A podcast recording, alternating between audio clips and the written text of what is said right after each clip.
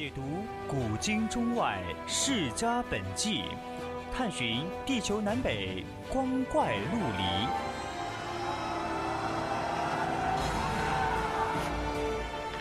拨开历史迷雾，挖掘未解之谜。大千探奇，秘境追踪，VOC 广播电台百科探秘，为你展现神秘莫测的宇宙进程。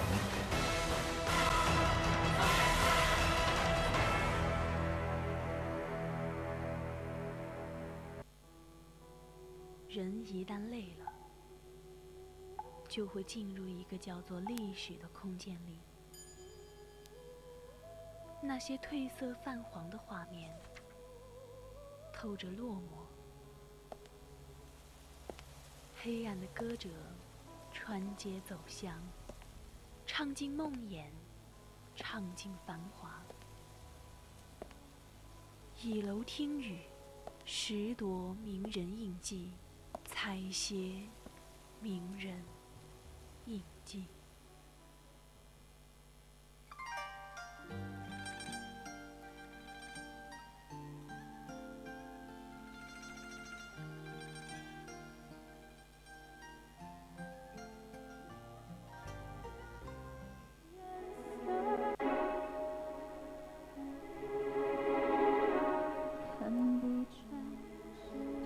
青春调频与您共享，亲爱的听众朋友们，晚上好！您现在收听的是 FM 一零零四川宜宾学院校园之声 VOC 广播电台，我是主播王帅，欢迎大家参与到我们的互动平台。你可以拨打我们的热线电话零八三幺三五三零九六幺，或者说加入我们的 QQ 听友四群二七五幺三幺二九八。当然了，你也可以在新浪微博上艾特 VOC 广播电台。还有就是通过我们的微信平台，小写拼音宜宾 VOC 一零零来参与互动，主播会尽量满足大家的心愿。好了，跟大家说了这么多，现在开始进入我们今天的主题吧。我想纳兰性德这个名字对于大多数人来讲，也许并不陌生，特别是他的“人生若只如初见，何事秋风悲画扇”一句。这句诗流传千古，多为后世之人所用。清末民初的王国维更是评价说：“北宋以来，一人而已。”今天，我们就一起走进一颗伤心、一段柔肠、一生传奇的纳兰性德。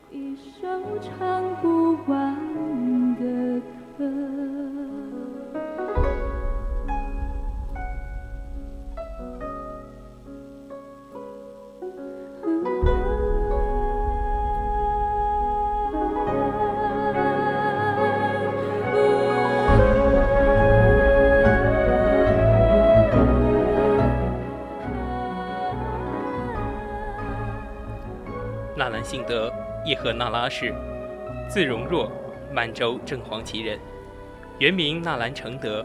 为了避太子保成讳，改名纳兰性德。一年后，太子更名胤禛，于是纳兰又恢复本名纳兰承德。纳兰性德，号楞嘎山人，清朝著名词人，其父是康熙朝英武殿大学士，一代权臣纳兰明珠。母亲爱新觉罗氏是英亲王阿济格第五女，一品诰命夫人。纳兰性德自幼饱读诗书，文武兼修。十七岁入国子监，被祭酒徐文学赏识，推荐给内阁学士徐谦学。十八岁参加顺天府乡试，考中举人。十九岁参加会试中第，成为贡士。康熙十二年，因病错过殿试。康熙十五年补殿试，考中第二甲第七名，赐进士出身。纳兰性德著有《通志堂集》《侧帽集》《饮水词》等，于康熙二十四年暮春抱病与好友一聚，一醉一咏三叹，而后一咏不起。七日后，于康熙二十四年五月三十日病逝，年仅三十岁。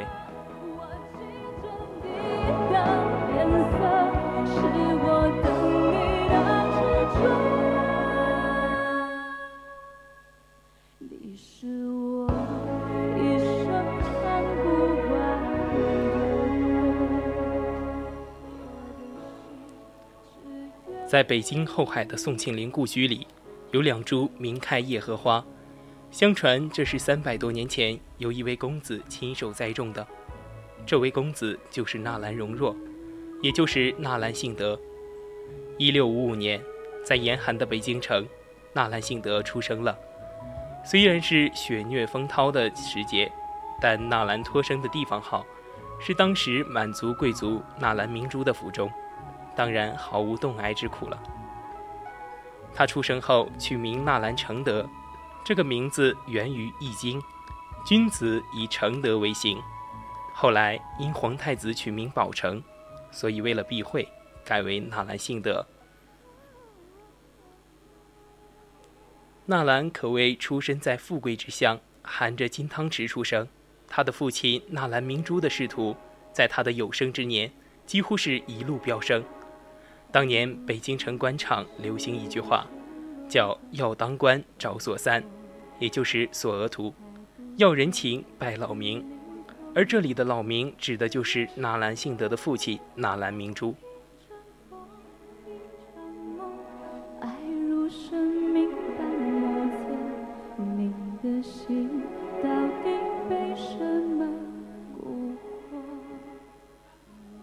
成长在豪门贵府，纳兰性德自小就受到了良好的教育，十八岁便乡试中举，二十二岁被康熙帝授为三等侍卫，不久便升为一品侍卫。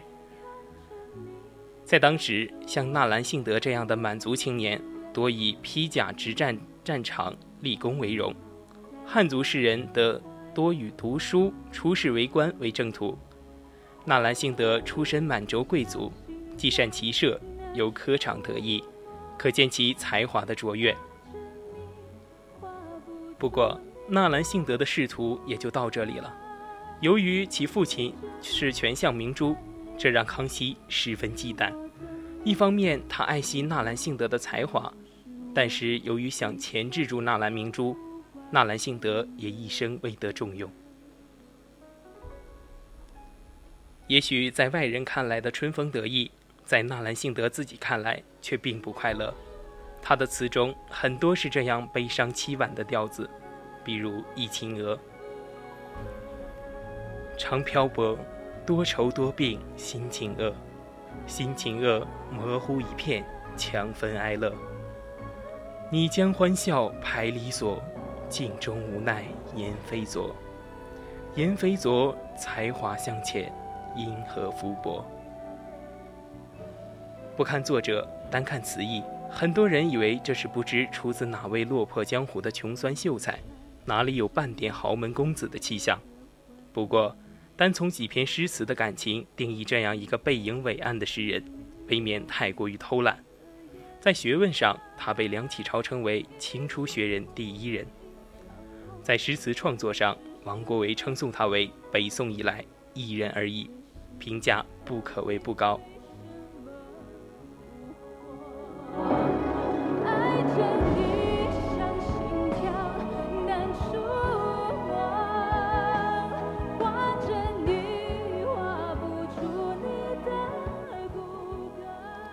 如此高的创作水平，必然要有清澈的人品做底子。纳兰性德曾在一篇文章中说：“师者，以学术为武师也，以文章为武师也，以道德为武师也。”可见他鄙薄有师之名而无师之实的诗，推崇的是学术、文章、道德上的先导者。康熙十五年，朝廷担心八旗子弟专心习文，以致武备废弛。于是停止了旗下子弟的考试，直到十一年后才恢复考试。但纳兰性德不管这些，他向老师表示，对于宋元诸家经解，某当以夜小穷游，以复明训，其余诸书尚望以次以授。这种不畏困难的钻研精神，绝不是词作中的纤弱形象所能概括的。但遗憾的是。纳兰性德在这个世界上只活了三十年，只留下了接近四百首的作品，也就是后人编撰的《纳兰词》。三十岁的人生能有如许成就，我们一方面哀怜苍天不对他假以时日，一方面又觉得他体会了别人几辈子也体会不到的丰富烂漫。尘世的岁月虽短，也足矣。不过话又说回来，这个问题依旧非常奇怪。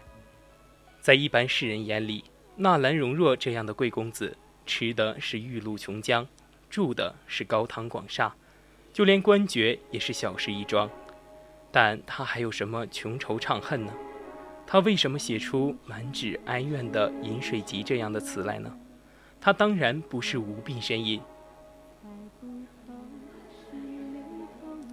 纳兰性德的父亲纳兰明珠虽位极人臣，但此人官品并不好，庸俗卑鄙，而且贪财，和纳兰性德那种轻俗绝世的性格正是极端相反。纳兰性德本质上是一个有正义感的读书人，他父亲的所作所为都令他听不惯、看不惯。可是，在封建的压力下，他又能做什么实质性的改变呢？精神上的苦闷，只能让他像《红楼梦》中的贾宝玉一样，更多通过词章上的痛之声寻找解脱。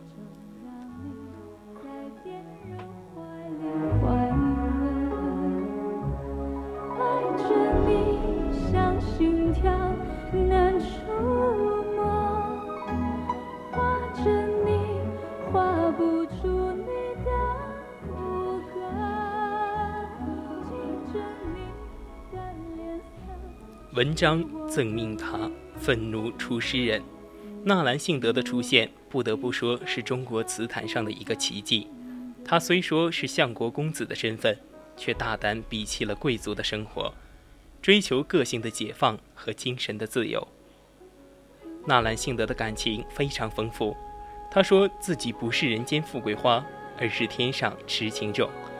这一点和贾宝玉也很像，难怪有些人认为。《红楼梦》中的贾宝玉就是纳兰性德的化身，而大观园之事即是纳兰相府之事。而说到感情，就不得不提纳兰性德妻子卢氏的早亡。纳兰性德十九岁时和十八岁的卢氏结为夫妻。卢氏的父亲在很早的时候就去世了，是个命苦福薄之人。而她嫁给纳兰性德以后，亲亲密密的夫妻生活只度过了四年，卢氏就因难产去世了。所以在《纳兰记》中又多了不少伤心的悼亡词，就比如《蝶恋花》：“辛苦最怜天上月，一夕如还，夕夕都成绝，若似月轮中皎洁，不辞冰雪为清热。”无那尘缘容易绝，燕子依然，软榻连钩说，唱罢秋坟愁未歇，春从任去双栖蝶。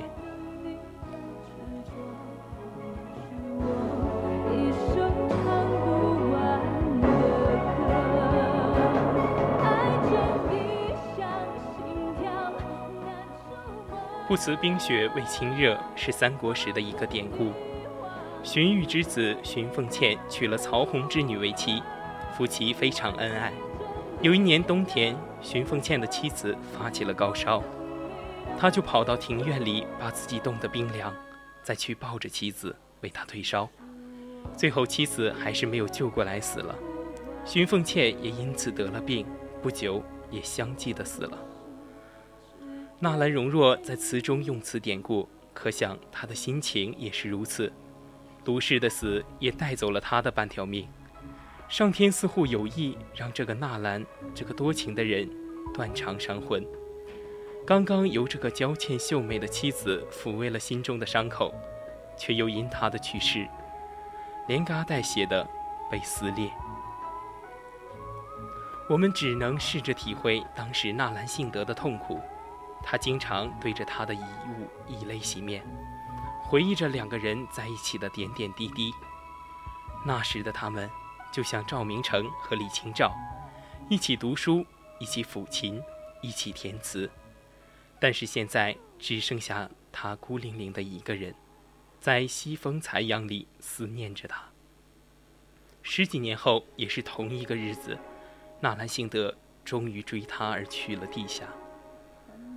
一个优秀的男子存在于世间，首先要有高尚的志趣和可供奉的事业，自然也需要深沉甜蜜的感情与温柔的伴侣。纳兰性德不是沉溺个人感情的普通人，如果他足够长寿，或许还有更多可以传唱的情感故事吧。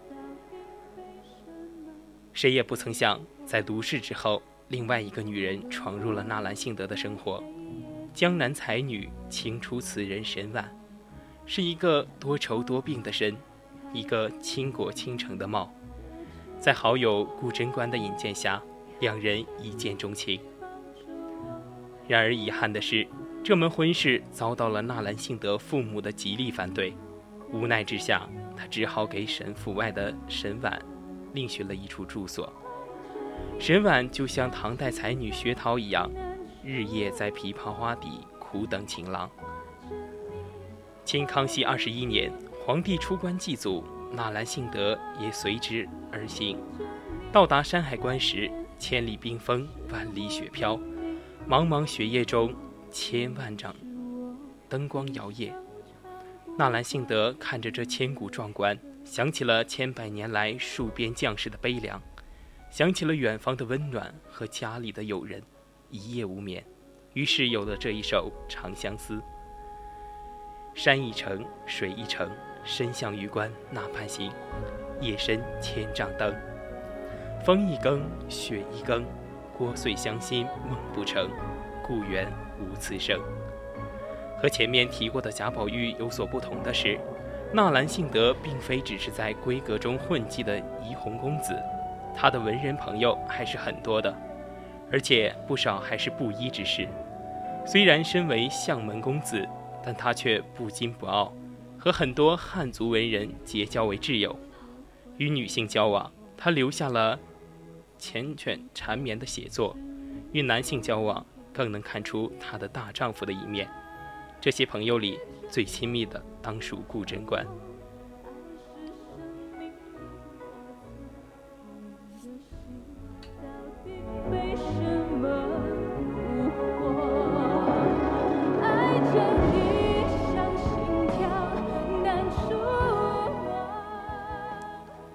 诗人落踏无羁的性格，以及天生超凡脱俗的禀赋，加之才华出众、功名轻取的潇洒，与他出身豪门、钟鸣鼎食、入职宫禁、金阶玉堂、平步关海的前程，构成一种让人难以体察的矛盾感受和无形的心理压力。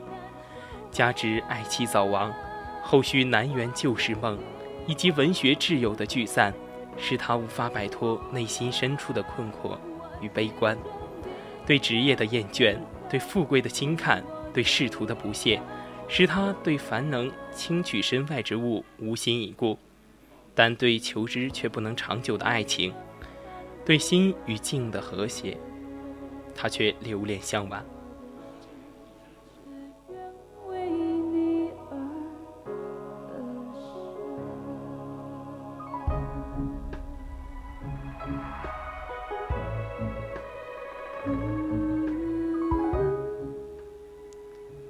纳兰性德的诗词中对荷花的吟咏描述很多，以荷花来比喻纳兰公子的高洁品格是再恰当不过的。出淤泥而不染是文人雅士们的崇尚境界。它起始于佛教有关的教义，把荷花比作超凡脱俗的象征；而在中国传统文化中，把梅、竹、菊、兰四君子和松柏、荷花等人格化。赋予人格的性格、情感志趣，使之具有了特定的文化内涵和哲学意蕴。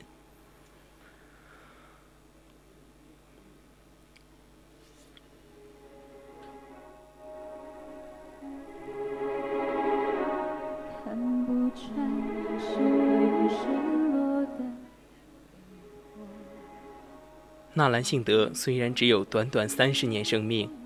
但他却是清代享有盛名的大词人之一，流传下来的词作有近四百首。在当时词坛中兴的局面下，他与杨宪派代表陈维松、浙西派掌门朱离尊鼎足而立，并称青瓷三大家。虽然生命短暂，但是纳兰的生活却并不单调，爱情、友情都获得了收获。要说纳兰一生还有什么缺憾，我觉得只应有出身于士族之家吧。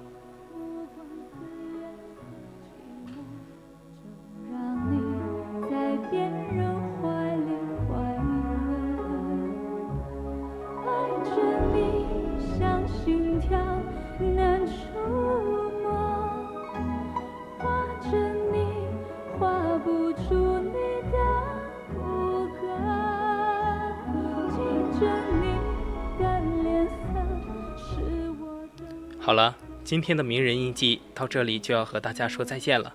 希望大家喜欢今天的故事，更多精彩内容，咱们下期再见。